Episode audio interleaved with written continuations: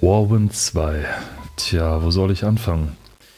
Vielleicht damit, dass ich den Untertitel gleich noch mit erwähne. Human Onslaught, der Ansturm der Menschen. Oder Menschensturm. Damit wäre dann zumindest mal der Titel vollständig. Das wäre dann auch ziemlich das einzige Vollständige am ganzen Spiel, aber ich greife schon wieder vor. Für die Ungeduldigen unter euch fasse ich mal zusammen. Dieses Spiel ist einerseits eine Riesenenttäuschung und andererseits das beste Beispiel dafür, wie man auf gar keinen Fall eine Fortsetzung machen sollte. Ich hatte schon bei jeder Gelegenheit in unserem Podcast mit Paul erwähnt, konnte da aber natürlich nicht alles anreißen. Das will ich hier mal nachholen, um dann zu einem überraschenden Schluss zu kommen. Sitzt ihr gut? Dann mal los mit der aufregenden Reise. Ich sollte vielleicht erstmal erwähnen, was für eine Art Spiel das überhaupt ist. Und da fange ich am besten beim Vorgänger an. Der heißt, einmal dürft ihr raten, Warwind. Warwind ist für Mitteleuropäer nicht nur umständlich auszusprechen, sondern auch eines der Spiele, die ich auf der vielgelobten Gold Games 2 Sammlung gefunden habe. Zu diesem Zeitpunkt wusste ich nicht, dass es schon ein anderes Spiel namens Warcraft gibt und dass Warwind ein ziemlich dreister Klon davon ist. Wobei das nicht ganz stimmt, beide Spiele sind sich sehr ähnlich und doch unterscheiden sie sich ein bisschen. Für mich liegt der größte Unterschied zum einen in der Grundstimmung. Warwind ist ein bisschen düsterer und ernster als sein Pendant. Es geht um vier Rassen auf dem Planeten Yavaun, die aus ganz verschiedenen Motivationen heraus für ihre Überzeugung kämpfen. Die Tarun sind die ehemaligen Herrscher von Yavaun. Es sind schlangenartige Wesen, es sind Tyrannen, die die zweite Rasse versklavt haben, die Eagra. Diese pflanzenartigen Wesen sind leidenschaftliche Baumeister, die in der tausendjährigen Herrschaft der Tarun deren Reich erbaut haben. Die dritte Rasse, die Oblinox, Schwein-Elefantenartige Kreaturen, sind die loyalen Soldaten der Tarun, die nach einem strengen Ehrenkodex leben und handeln. Und die vierte Rasse, die Shamali, sehen mit ihren drei Augen tatsächlich wie klassische Aliens aus, kümmern sich aber um die spirituelle Arbeit. Sie sind eine Art Priesterkaste, die die alten Stätten der Altvorderen erhalten und die Rückkehr eines überirdischen Wesens erwarten, Nagarom, eine Art Gottheit, die alle Völker Javauns vereint. Die Iaga erheben sich nun nach tausendjähriger Unterdrückung gegen die Tarun und die Oblinox und so beginnt eine von vier auswählbaren Kampagnen, die spannend gestaltet ist. Vielleicht sollte ich noch erzählen, warum dieses Spiel eines meiner Favoriten ist. Bis heute. Es ist nicht unbedingt deshalb, dass die Namen der Rassen schwieriger auszusprechen und zu merken sind als die in Warcraft. Orks und Menschen sind eben leichter zu merken als herrschende Tarun, soldatische Oblinox, arbeitende Eagra und betende Shamali. Und trotzdem, oder vielleicht sogar deswegen, hat Warwind einen ganz eigenen Charme. Es bietet eine ganz eigene Welt, in der man sich verlieren kann. Es ist ein in sich geschlossenes Universum, in dem die Fronten klar verteilt sind. Zwischen den Missionen zeigt eine Landkarte, wo man sich gerade befindet. Das ist spielerisch komplett irrelevant, versprüht aber eine Eigenheit, die wenige Spiele haben. Hier hat sich jemand Gedanken gemacht. Javaun ist keine Welt, die zwischen Kaffeepause und Feierabend hingeklatscht wurde. Man will sich auskennen, man will verstehen, was die Motivationen der einzelnen Rassen sind. Dazu trägt bei, dass jede Rasse in ihren jeweiligen Menüs einen eigenen Grafikstil hat. Dazu trägt bei, dass in jedem der vier Kampagnenmenüs eine Art Manifest geschrieben steht, in dem eine fiktive Heldenfigur der jeweiligen Rasse die Motivation der Kampagne erklärt. Dazu trägt bei, dass die Einheiten der Rassen jeweils eine eigene Sprache sprechen. Die Tarun fauchen bedrohlich, die Oblinox grunzen, die Shamali haben eine helle, ziegenartige Sprache und die Eagra zwitschernde Naturtöne. Und zuletzt trägt zur Atmosphäre der wirklich gute deutsche Sprecher bei, der die Videosequenzen im Spiel spricht. Erst später habe ich verstanden, dass die anfangs erwähnte Gottheit Nagarom das Geschehen kommentiert. Dieser brennt vor jeder Mission in einem Video eine Steintafel. Immer mit denselben Zeichen, aber naja. Dazu umreißt er kurz, worum es in der Mission geht, häufig sehr ideologisch verklärend. Wie das klingt? Hier eine Missionsbeschreibung aus dem Anfang der EAGRA-Kampagne. Zunächst bestand die Iagra-Revolution lediglich aus willigen Händen und Herzen. Wenn sie gelingen sollte, musste ein Mittel zum Kampf gefunden werden. Sowas jagt mir heute immer noch Schauer über den Rücken. Genau wie das Intro, das ich ungefähr 100 Mal gesehen habe. Wer neugierig ist, kann es sich gerne auf YouTube angucken. Die Stichworte Warwind, Game, Intro, Deutsch dürfte eigentlich reichen. Es ist eben diese Atmosphäre, die das Spiel so besonders macht, die es von Warcraft abhebt, welches eher in Anführungszeichen bunter rüberkommt. Soll heißen, natürlich war Warcraft atmosphärisch, aber irgendwie hat es Warwind besser gemacht, wenn man sich auf das Universum einließ.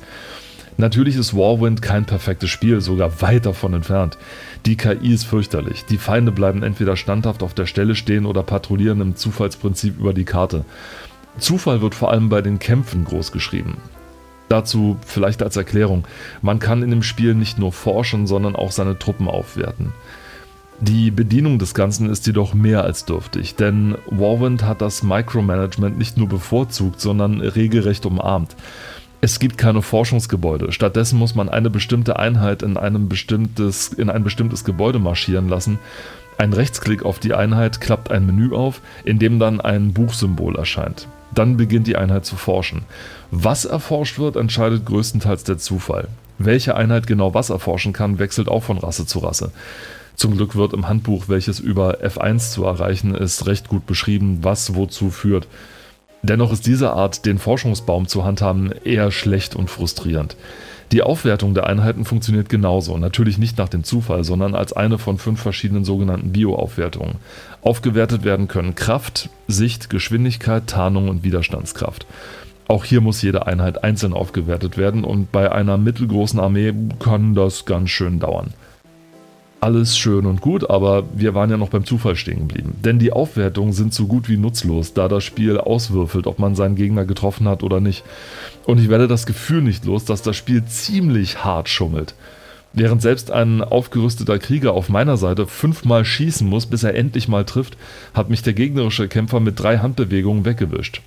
So ist es durchaus möglich, dass ein schwächerer Gegner und ein Priester, also ein schwächlicher Speer zum Beispiel und ein Priester, ausreichen, um eine ausgewachsene Armee aufzuhalten.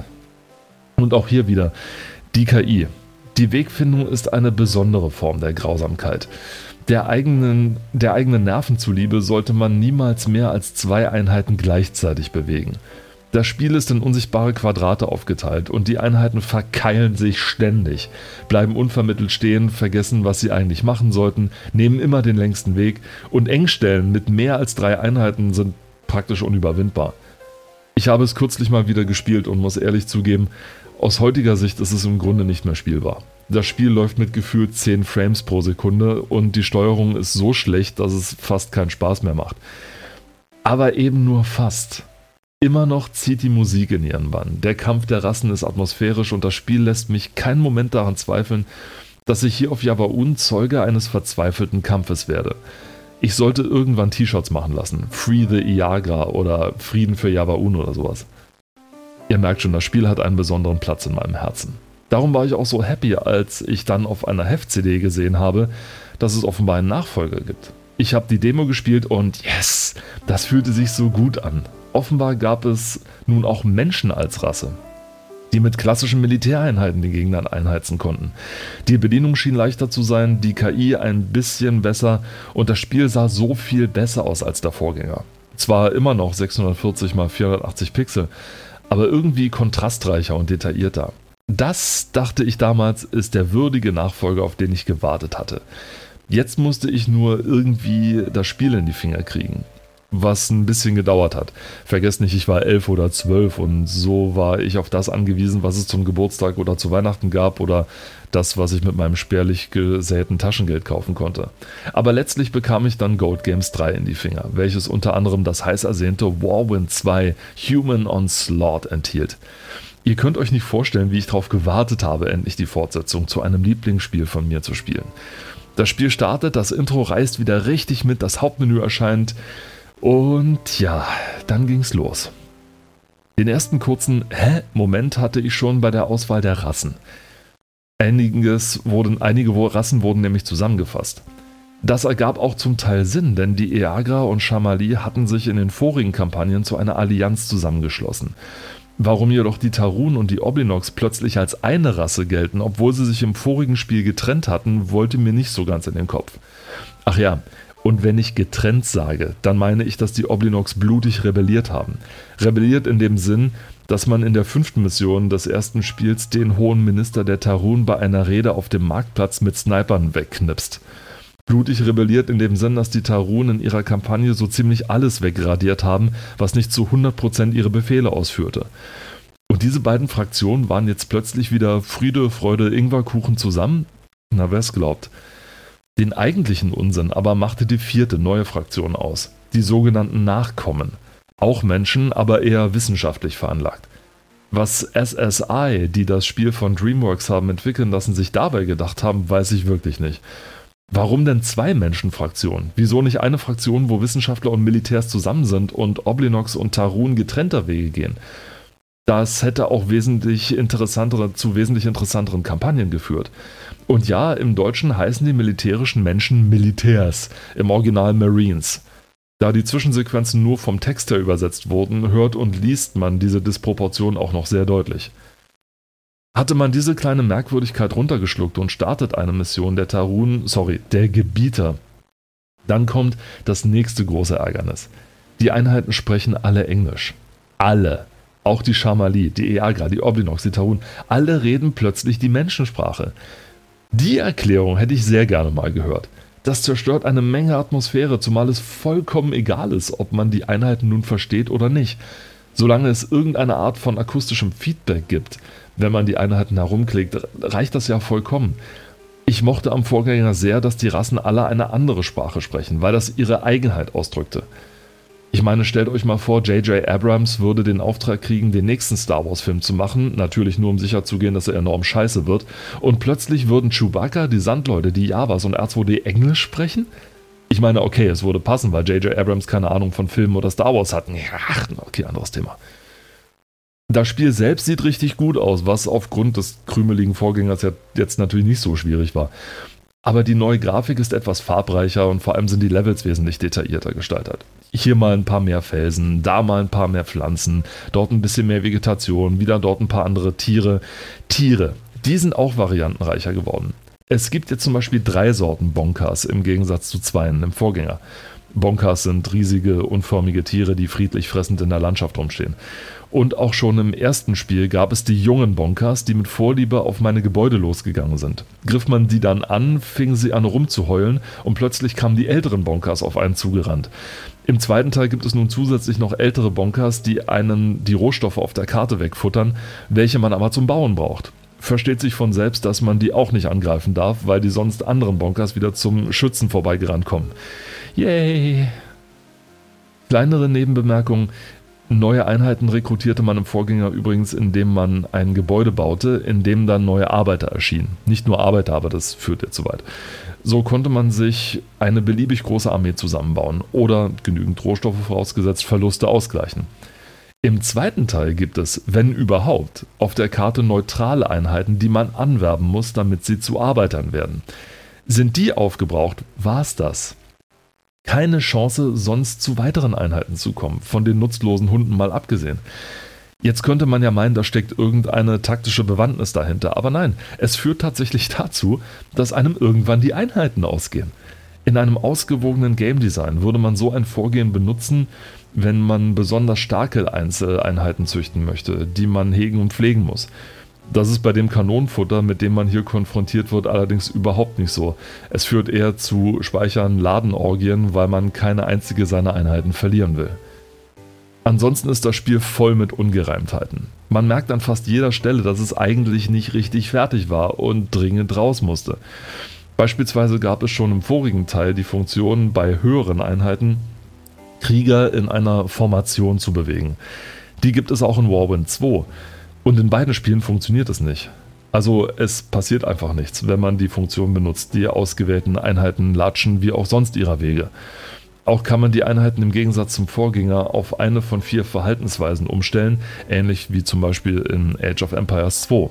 Also defensiv, aggressiv, stehen bleiben oder nichts tun. Während es bei AOE schon wichtig ist, seine Einheiten entsprechend zu behandeln, ist es in Warwind 2 komplett nutzlos. Die Einheiten stellen entweder die Einstellung eigenständig wieder um oder ignorieren sie einfach. Das Micromanagement bleibt also auch hier erhalten, weil man jede Einheit einzeln zurückpfeifen muss. Und wo wir schon dabei sind, die KI hat sich nicht nur marginal verbessert. Immer noch muss man seine Einheiten beinahe einzeln herumkommandieren, weil es fast nicht möglich ist, sie als Gruppe zu bewegen, weil sie sich sonst schneller verknäulen als eine Kiste mit Kabeln. Überhaupt scheinen eine Menge von Einheiten einfach keinen größeren Nutzen zu haben. Kaum welche haben Spezialfunktionen, die irgendwie benutzbar sind. Und wenn sie welche haben, sind sie so schwach, dass man getrost darauf verzichten kann. Die Grenadiere der Marines zum Beispiel können Bomben aufsammeln und legen. Klingt cool, allerdings ist der Schaden sehr gering und die Dusseligkeit der Grenadiere lässt sie nicht mal weglaufen, sobald sie eine Bombe gelegt haben. Alles, was man damit erreicht, ist ein toter Grenadier und ein lachender Gegner. Auch die vorhin erwähnten Hunde sind ziemlich sinnfrei, denn zwar kann man sie als eine von sehr wenigen Einheiten einfach bauen, nur sind die reinen Nahkämpfer praktisch wirkungslos. Wozu man sie benutzen kann, ist als Fahrer der Fahrzeuge und ja, ein Hund kann einen Hubschrauber fliegen, Allerdings baut man kaum Fahrzeuge, weil der Ressourcenaufwand viel zu hoch ist. Trifft man zum Beispiel auch auf die Spezialeinheit der Marines zu, die zwar sämtlichen Landeinheiten überlegen ist, allerdings so viel Ressourcen kostet, dass man sie fast nie bauen kann. Wo auch immer man hinguckt, immer wieder gibt es eine Unzugänglichkeit, über die die Entwickler entweder nicht nachdenken konnten oder nicht nachdenken wollten. Warum mag ich das Spiel denn so?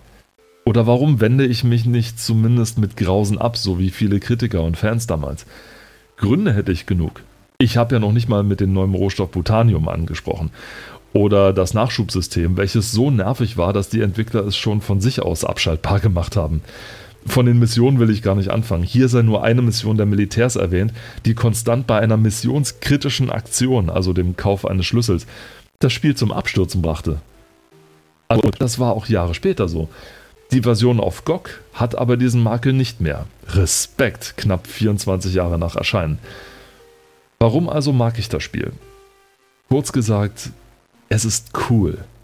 Es hat viele Schwächen, viele Ungereimtheiten, viele Lücken. Und doch sieht mein Kopf nicht nur das, was da ist, sondern vor allem, was hätte da sein können. Wie viel Spaß es machen würde, wenn das Spiel eine vernünftige KI hätte. Welche Laune man den, mit den verschiedenen Einheiten haben könnte, wie man die Spezialfertigkeiten miteinander kombinieren könnte. Wenn man auch mal die Arbeiter alleine schaffen lassen könnte und sie nicht unter permanenter Überwachung halten müsste, damit sie sich direkt im Feindeslager die Rohstoffe sammeln gehen oder auf dem Rückweg erstmal einmal um die komplette Karte tingeln, weil die einzige Engstelle gerade von einem Bonker besetzt war wenn es strategische Kämpfe um Rohstoffe gäbe, wenn das Micromanagement wirklich zu sehr starken Einheiten führen würde. Das könnte, würde und hätte, ist wirklich gigantisch. Das Spiel hatte Potenzial, vielleicht ein bisschen zu viel Potenzial. Es wollte einfach zu viel auf einmal sein und dann haben sich die Entwickler in ihren Ambitionen verrannt. Und irgendwann musste das Spiel dann fertig werden. Doch das wurde es nicht und kam in genau diesem Zustand raus. Und wir reden hier von 1997, also in einem Jahr, wo nicht mal eben jeder Spieler mit seiner Glasfaserleitung einen 20 GB Day One Patch runterladen konnte, sondern schön brav auf die nächste Heft-CD seiner Lieblingszeitschrift warten musste, in der vagen Hoffnung, da den Patch für sein Lieblingsspiel zu finden. Und dieses Potenzial, diese Ambition ist es, die mich das Spiel so sehr mögen lässt. Und wenn es keine Firma auf der Welt gibt, die das Spiel remaken will, na, um Nagarums willen, dann mache ich das eines Tages eben selbst. Damit auch ihr in die fantastische Welt um den Freiheitskampf in Javaun eintauchen könnt. Viel Spaß damit!